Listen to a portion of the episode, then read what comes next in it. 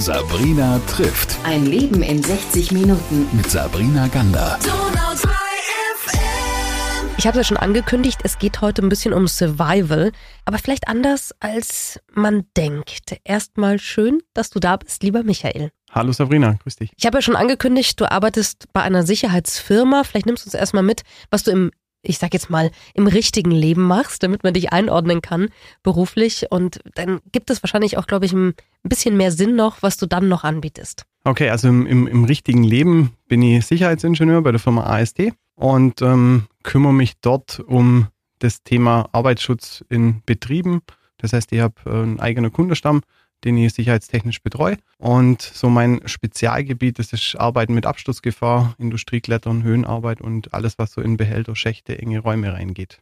So ungefähr alles, äh, wo ich jetzt schreiend weglaufen würde. Also irgendwo Industrieklettern, weiß ich, bedeutet, dass man bei Hochhäusern nach oben muss, oder? Genau, das ist einfach ähm, Arbeiten frei hängendem Seil und ähm, dementsprechend ähm, ausgesetzt, frei und allen Höhen und Tiefen ausgesetzt. Machst genau. du das auch?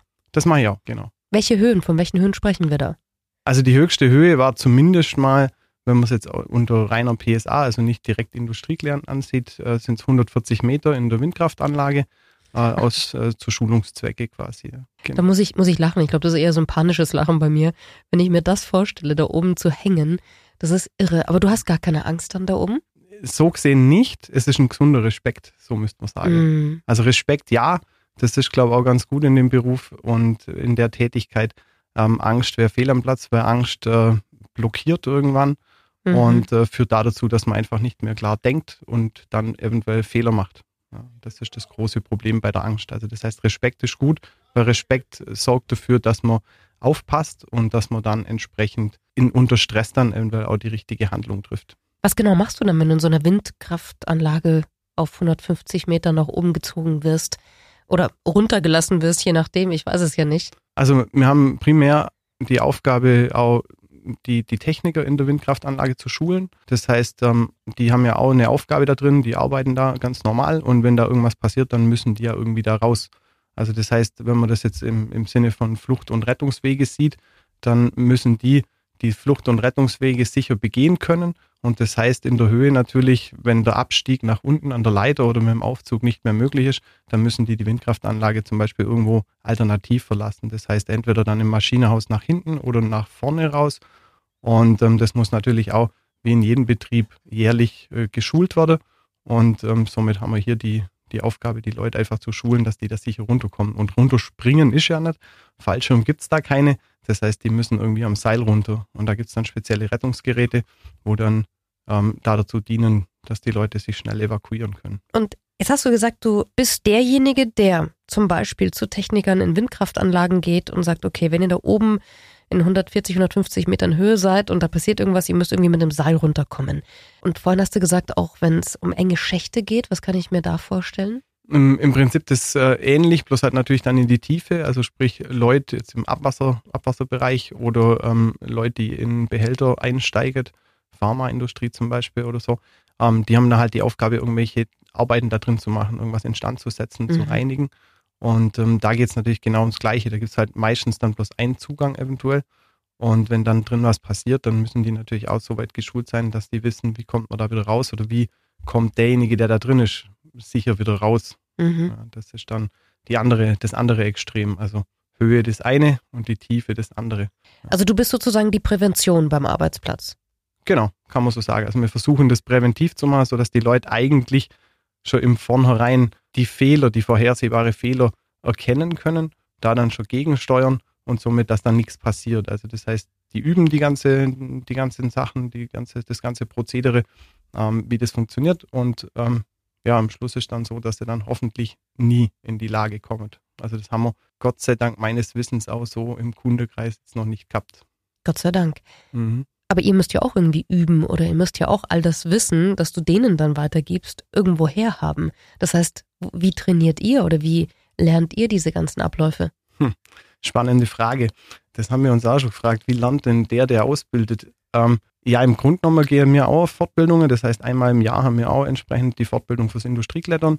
Wir haben auch das Thema, dass wir intern relativ viel machen.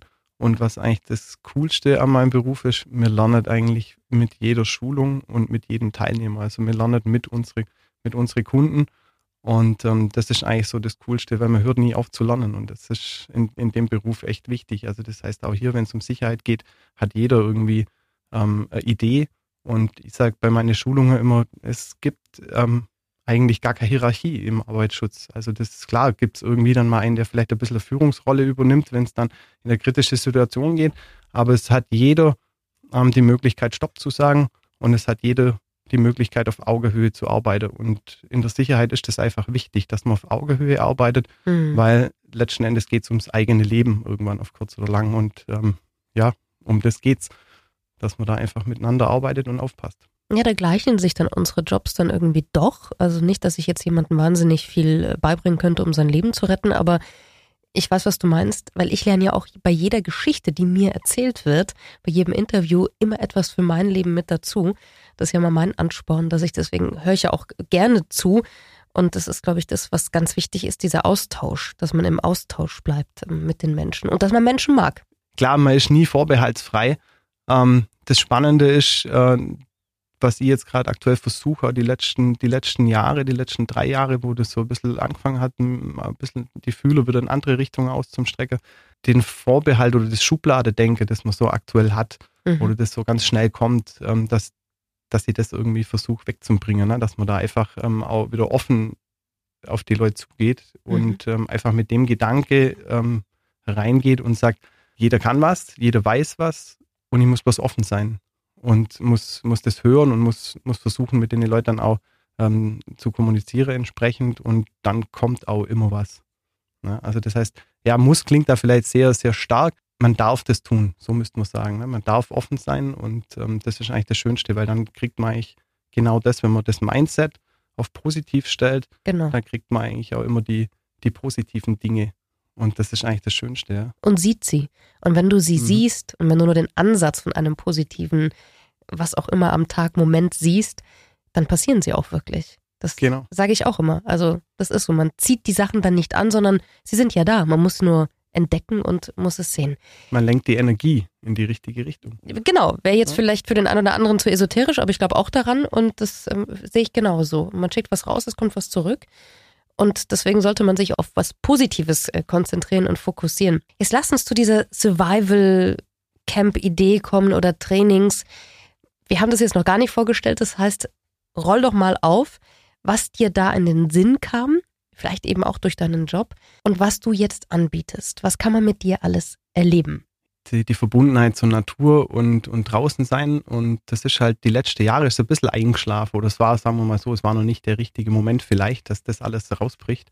Aber jetzt so im, im Laufe der Zeit und im Laufe der letzten Jahre, wo ich den, den Beruf mache, ähm, als Sicherheitsingenieur und, und dort auch in, in den Extreme unterwegs bin, habe ich mehr und mehr festgestellt, dass es eigentlich irgendwann mal darauf ankommt, ja, wieder irgendwie äh, Handlungssicherheit zu generieren bei den Leuten. Und ähm, die Handlungssicherheit auf der einen Seite, klar, mein, mit der Technik kein, vielleicht für viele erstmal kein Problem, ähm, aber die, die wirkliche Handlungssicherheit, habe ich festgestellt, die kriegt man eigentlich nur, so ist mein, meine Meinung und meine Einschätzung, wenn man, wenn man geerdet ist wieder, ne? wenn man wieder eine gewisse Naturverbindung hat. Und ähm, ich habe dann irgendwann mal überlegt, ne, wenn, wenn ich mein, mein Hobby wieder zum, so war es ja, ne, das Hobby zum Beruf gemacht, dann hast du im Hobby eigentlich immer irgendwie der Beruf mit dabei. Mhm. Und so kam es dann, dass ich mich wieder ein bisschen rückbesinnt habe und dann überlegt habe, was wäre denn, wenn ich die ganze Technik nicht habe. Mhm. Weil so gehe ich halt irgendwo hin und habe alles. Ne? Ich habe mein, mein, mein, meine Wohnung, mein Haus, mein, alles Mögliche, was man da zur Verfügung hat. Und ähm, auch klar, wenn ich jetzt da draußen bin, dann kann es ja durchaus auch mal sein, ähm, ich habe dann gar nichts. Ne? Mir fällt mein, mein Karabiner runter, der einzige, oder es geht was kaputt oder irgendwas. Mhm. Und da habe ich dann schnell gemerkt, man braucht eine gewisse Handlungssicherheit, ne? dass man da ruhig bleibt und um dann nachher auch die richtigen Schritte einleiten zu können, ohne dass was schief geht.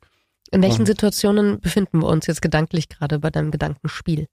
Also wenn man, wenn man es jetzt aufs Berufsleben ähm, rückführt, dann sind wir dort, wo man sagt, okay, jetzt geht es auf einmal nicht mehr weiter. Mhm. Und viele verlieren jetzt hier dann irgendwann der Faden, ne? dann ist irgendwann geht da nichts mehr, weil das, der Komfort fehlt. Mhm. Und ich gehe jetzt so weit zurück und sage, okay, ähm, in meiner Freizeit einfach mal auf, bewusst auf Komfort zu verzichten um dann festzustellen, okay, die, auf die Basics kommt es wieder an, ja, auf, auf, das, auf die Handlungssicherheit in, in Situationen, wo ich gar nichts habe. Auf sich selbst zurückbesinnen Genau, du, und auf- auf, das, auf- was ich kann tatsächlich. Genau, richtig. Mhm. Und, und das kann ich, das kann ich auch trainieren. Ne? Und das hilft mir jetzt auch im Beruf zu sagen, okay, es geht auch ohne das Hightech. Es gibt auch eine andere sichere Lösung.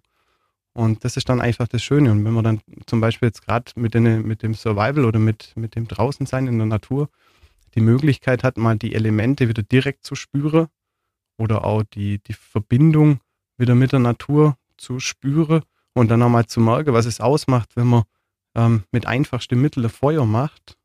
Ja, und bloß mit dem Feuerzeug oder ja, also so mit den Komforthilfsmitteln, sage ich da, sondern wenn man einfach mal mit einfachsten Dingen wieder wie ganz, ganz, ganz, ganz früher zurückkommt und sagt, okay, jetzt müssen wir da Feuer machen in einer Situation, wo jeder sagt, hey, wir haben Feuerzeug, jetzt haben wir aber kein Feuerzeug. Nein, jetzt machen wir das mit, mit dem Feuerbohrer oder wir gehen her und machen das mit dem, mit dem Funkenschlagen oder so, ja. Und, und da dann, was es dann bedeutet, ähm, was da Arbeit dahinter steckt, das Feuer zu entzünden, zu entzünden zum Beispiel, ja. Und ähm, Mhm. Ich denke, das eine ist sicher die Arbeit dahinter und das andere ist aber auch dieses Bewusstsein, im Moment zu bleiben. genau, Na, also wenn ich ein. Feuerzeug schnell anmache, dann geht schnell. Wenn ich aber den richtigen Funken an die richtige Stelle bringen muss, dann muss ich ziemlich klar in dem Moment äh, oder, oder in dem Moment überhaupt bewusst da sein, damit das funktioniert. genau, mit Sprell, also Wildnispädagogik ist ja auch noch gerade so ein Ding, was sie, was die gerade die, die Ausbildung dazu machen. Und da sprechen wir davon, wenn das, das Feuerkind auf die Welt zu bringen.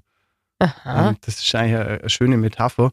Und ähm, das geht halt, klar, mit dem Feuerzeug ganz schnell, aber dann ist es irgendwie ein bisschen lieblos. Und das wirklich mit Handarbeit und, und bewusst, wie du sagst, im Moment zu machen und dann nachher zu, zu sehen, was, was daraus entstehen kann. Und vor allem, was nicht entsteht, wenn man nicht aufpasst. Ne? Das heißt, Genau, das wenn gehört man auch halt- dazu. wenn es halt nicht passt, ne, dann brennt halt nichts. Und wenn man da dann nichts mehr dann zur Verfügung hat und das Wetter entsprechend ist wie jetzt, na, dann ist es halt kalt. Wir sprechen jetzt bitte nochmal darüber, was ist denn bitte ein Wildnispädagoge? Du hast gesagt, das machst du jetzt gerade als Nebenausbildung. Bist ja eigentlich Sicherheitsingenieur und bildest da ganz viele Leute weiter oder bist da präventiv unterwegs. Jetzt gehen wir auch gleich nochmal in deine Survival-Trainings, aber was genau bedeutet Wildnispädagoge? Ja, das ist im Prinzip jemand, äh, der versucht, Leute wieder, wieder an die Natur ranzuführen, spielerisch. Das heißt, die Leute raus aus der Komfortzone zu holen, in die Natur zu gehen, mit den, mit den Leuten und mit dem Medium Natur in Verbindung zu gehen und eigentlich das Ursprüngliche wieder, wieder aufleben zu lassen und das mit, mit spielerischen Ele Elemente ist. Im Wald campen, auch wenn es matschig ist. Genau, also wir waren jetzt am Wochenende, waren wir am Feldburg zum Beispiel, haben wir der vorletzte Block gehabt, da ging es dann um Spurenlesen, Tiere, Jagd und so weiter.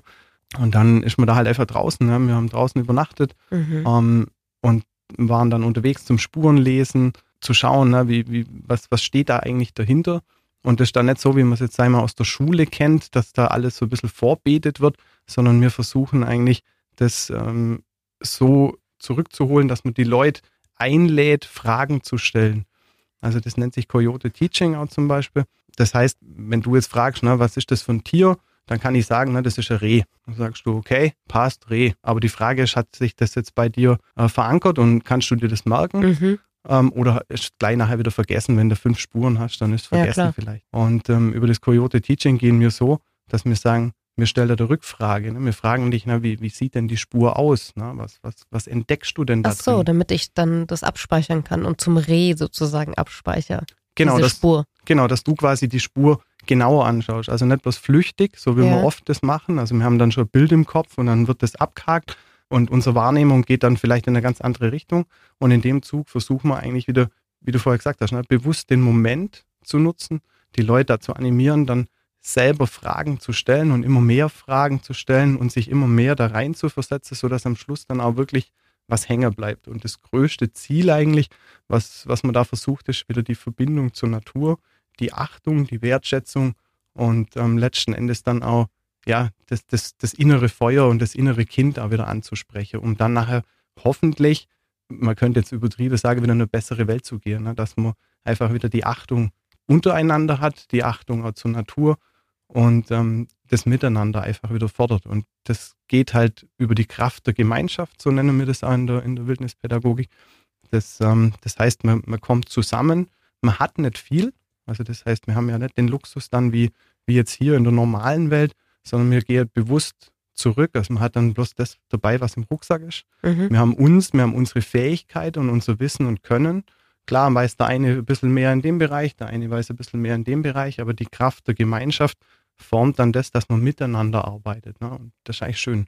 Man kann das ja mit dir auch machen und so Art Survival-Trainings machen. Wie lange Mhm. ist man da mit dir unterwegs? Ja, das kommt jetzt ganz drauf an, was, ähm, was man sich so wünscht und ähm, vor allem, was, was für Vorstellungen im Kopf auch ist. Ne? Ähm, durch das, dass, klar, es gibt da Survival-Trainings, die gehen dann nur auf das reine Survival, also auf das, ähm, auf das Archaische, auf, auf, auf die Grundfähigkeit einer Feuer machen, Wasser und so Mhm. weiter. Wie lange ist das zum Beispiel Ähm, und wo? Das kann ein Tag sein, das kann aber auch bis zu drei Tage, das kann eine Woche sein. Gibt da unterschiedliche Möglichkeiten, dass man sagt, okay, man hat dann so, so einen Grundkurs in Anführungszeichen und geht dann Mhm. Die nächste Stufe und verfeinert es dann. Aber das kommt immer so ein bisschen darauf an, wie, wie der Einzelne gestrickt ist. Ne? Also das, Okay. was das Programm letzten Endes anbelangt, ist so, was dich anspricht, wo du sagst, das, ja, ich glaube, das traue ich mir zu. Und das kann dann sein vom Tag, halber Tag bis hin zu einer, bis hin zu einer Woche. Und wohin geht man dann mit dir? Also in einem Wald, auf dem Berg oder? Also da ist äh, das Schöne, ich habe da unterschiedliche Möglichkeiten. Also wir können hier in die heimische Wälder unterwegs sein. Wir können ähm, auch woanders hingehen. Also das äh, Da bist du offen. bisschen, da bin ich offen. Genau. Okay. Flexibel bleibe. Welche Menschen kommen denn zu einem Wildnispädagogen oder zu einem Survival-Training? Was sind das für Menschen? Hoffentlich die, die in meiner Vorstellung dann auch passen. ja, das ist natürlich wichtig. Das muss menschlich Genau. ja sicher auch Genau. passen. Nee, also ich denke, ähm, das, was man als Mensch aussendet, also hört sich jetzt vielleicht auch wieder ein bisschen spirituell esoterisch an, aber ich glaube, das ist ja so, so, so ein Ding, was man irgendwann so ein bisschen wird, wenn man sich wieder rückverbindet mit der, mit der Mutter Natur und mit der Erde. Ähm, dann, dann kommen schon die richtigen Leute, die einen dann wieder auch weiterbringen. Also das ist irgendwie so, dass ähm, die innere Einstellung macht es dann aus. Aber das ist echt unterschiedlich. Also ähm, wenn man jetzt mal schaut, das können von, von Kinder, Jugendliche, ähm, also gerade so, so spannendes Klientel eigentlich oder sch- spannende Leute, weil die halt gerade in so einer Entwicklungsphase sind. Ne? Also von, ich habe jetzt ähm, nur Kiddies, wo wir jetzt nur dieses Jahr einen Kurs machen wollen, die sind so acht rum und der, Mhm. der älteste ist jetzt dann 13. Also das ist äh, Das ist ja super spann eigentlich. spannendes Alter. Ja, ja. Ähm, das ist so gerade die, die Grenze, die eine nur verspielt, so mit acht eigentlich, doch nur so ein bisschen naturverbunden. Ab 12, 13 fängt es dann schon an, eigentlich so in die technische Welt reinzugehen, also die Genau. Verbindung mit, mit der virtuellen Welt oder mit EDV. Also das heißt, da auch wieder ähm, ein Spannungsfeld zwischen, wie kriege ich sie eigentlich wieder zur Natur zurück, aus, also aus der virtuellen Welt wieder rein in die reale Welt. Ähm, das wird jetzt dann noch spannend und ansonsten, also von der Erwachsenen her haben wir unterschiedliche, also wir haben ja, ich sage jetzt mal von normale Mitarbeiter in irgendwelche Betriebe, in Anführungszeichen, wenn man das so sagen kann, ähm, bis hin zu, zu Chefs, Führungskräfte, was auch immer. Ja. Also das Mhm. kommt ganz drauf an. Was macht denn so ein Training in der Natur mit den Menschen dann? Also was passiert da wieder? Ähm, also wenn ich es jetzt an, an, an mir schaue, eigentlich sehr, sehr spannend, äh, wenn man das jetzt, wenn ich das jetzt rückblickend ein bisschen betrachte. Man wird, man wird resilienter, so heißt es ja in der heutigen Zeit, Mhm. Resilienz ist ja das Stichwort. Ähm, nee, man wird, man wird ruhiger, man wird geerdeter. Ähm, manches stresst mich nicht mehr ganz so. Wenn man früher oder schnell eine kurze Zündschnur gehabt hat oder so, ist jetzt ist es ein bisschen ruhiger. Ähm, und es ist, wenn man dann draußen ist im Wald oder so und man hat die erste Nacht und die zweite Nacht oder so, da kommt so eine tiefe Ruhe und eine Zufriedenheit. Und ähm, das Schöne ist, es ist auch keine Ablenkung da. Also das ist irre, wenn man das, ähm, wenn man das mal gemacht hat und dann feststellt, nee, es fehlt eigentlich nichts. Ne? Ich kann bewusst auf ein Handy verzichten Hm. und ähm, das dauert vielleicht am Anfang nur kurz, bis man den, den, den Impuls weg hat, da immer drauf zu schauen. Aber irgendwann stellt man fest, okay, es ist ja gar nicht da. Und ähm, dann auf einmal sieht man wieder andere, kleinere Dinge oder man, man, die Wahrnehmung verändert sich auch und die Tiefe wird anders. Und also für mich ist zumindest mal so, das Herz und das Hirn kommt zur Ruhe. Mhm. Ja, Also schön, ist, ähm, schöne Bilder. en, en, entspann, entspannend äh, irgendwann auf kurz oder lang. Und jetzt hast du das Feuermachen schon angesprochen. Was kann man denn noch alles lernen? Nenne ich das jetzt mal. Es geht ja gar nicht um das Lernen, sondern eher um das Erleben. Aber was sind noch so Dinge, die dann mit auf dem Programm stehen vielleicht? Ähm, also lernen auf jeden Fall. Also das heißt, ähm, das Erleben auf der einen Seite, dass es mit einfachen Mitteln geht, aber ähm, mit, mit Lernen bist du eigentlich schon ganz, äh, ganz richtig. Okay. Auch. Also das heißt, wieder wirklich zu lernen, mit einfachsten Mitteln was zu tun. Und ähm, nicht bloß Feuer, wie du sagst, sondern es ist auch Wasser das Thema. Also eigentlich unsere Grundbedürfnisse, wenn man so will. Ne? Wir Mhm. haben, wenn wir jetzt draußen sind oder wenn sag ich mal, hier jetzt ähm, mal rausgenommen wird aus dieser Komfortwelt oder hier aus dem Mhm. Studio und wir gehen jetzt raus in den Wald, dann äh, kommt irgendwann mal ganz schnell so das Gefühl, oh, jetzt ist es kalt. Also das heißt, ähm, kalt heißt, wir brauchen irgendwie Unterschlupf, wir brauchen Wärme, also Feuer. Und irgendwann kommt das Thema, ja, Hunger hätten wir ja auch und Durst irgendwann auch. Also das sind so die drei wichtigsten Grundbedürfnisse. Also Unterschlupf, Wärme und dann Nahrung, Wasser. Ne? Mhm. Das sind so die, die, Haupt, die Hauptbedürfnisse, die wir eigentlich haben. Und ähm, das ist ja ganz tief in uns verankert. Das sind die Ur, die Urbedürfnisse, die wir haben. Und ähm, da lernen wir halt einfach, wie wir die, wie, wie wir die wieder ähm, befriedigen können, sag ich mal. Ja. Wie man Okay. Unterschlupf baut, wie man kleine Hütte baut, vielleicht, wo man überleben kann, wenn es Ja. drauf ankommt. Wobei Überleben in Deutschland ist immer so die Frage, gell? wir müssen ein paar Meter laufen, da sind wir eigentlich vielleicht wieder irgendwo. Ähm, aber Unterschlupf und dann, wie man äh, das Feuer macht entsprechend und wie man dann Nahrung und Wasser findet. Total spannend. Möchte man am liebsten gleich mit dir losstiefeln. Gerne. Also geht mir auf jeden Fall so. Wenn jetzt jemand zuhört und sagt, das will ich mit dem Michael machen, der klingt so nett und der klingt so sympathisch und ähm, außerdem wollte ich schon immer mal so ein Survival-Training machen. Wie findet der dich oder sie dich? Aktuell müsst ihr direkt bei mir anrufen oder dann halt übers Studio. Ähm, die Homepage ist in Arbeit, aber ich habe irgendwann festgestellt, es gibt aktuell gerade ein bisschen Wichtigeres. Also das Draußensein ist mir gerade wichtiger, als an der Homepage zu, irgendwie zum Basteln. Ähm, aber die wird auch noch kommen. Also ganda.donau3fm.de. Ich leite alles weiter, wer mit dem Michael losziehen will. Und ähm, äh, warte auf Erfahrungsberichte, wie es dann mit dir war und was man da alles mitgenommen hat. Danke für deine Geschichte heute. Dankeschön, Sabrina. Sabrina trifft Ein Leben in 60 Minuten. mit Sabrina Gander. Donau 3